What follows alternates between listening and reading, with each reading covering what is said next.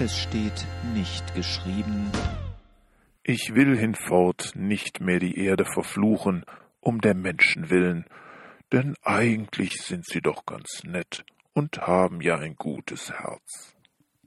Nach der Sintflut hat Gott versprochen, die Menschheit zukünftig nicht mehr derart auszurotten, dass nur wenige überleben. Das ist beruhigend, aber verblüffend ist die Begründung, die er dafür gibt. Nicht etwa, dass die übrig gebliebenen Menschen um Noah ja nun nicht mehr so böse seien, wie die Ertrunkenen es waren, nicht, dass jetzt alles besser würde, nicht, dass die Strafe doch zu hart war, nicht, dass er das Experiment mit dem freien Willen nun beenden würde. Seine Begründung ist ungeheuerlich.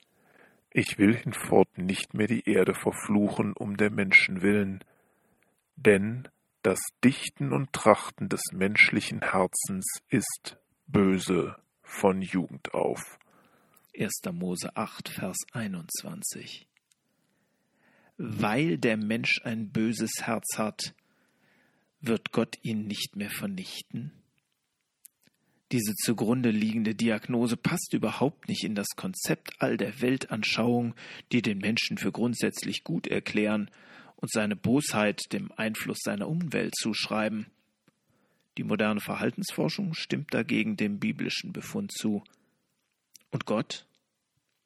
Er nimmt den Befund nicht zum Anlass, die Menschheit endgültig zu beseitigen, sondern im Gegenteil.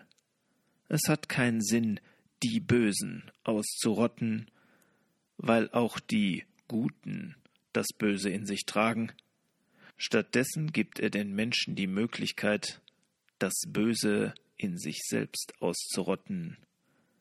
Dazu ist Jesus gekommen, damit er unsere angeborene Bosheit ans Kreuz trägt.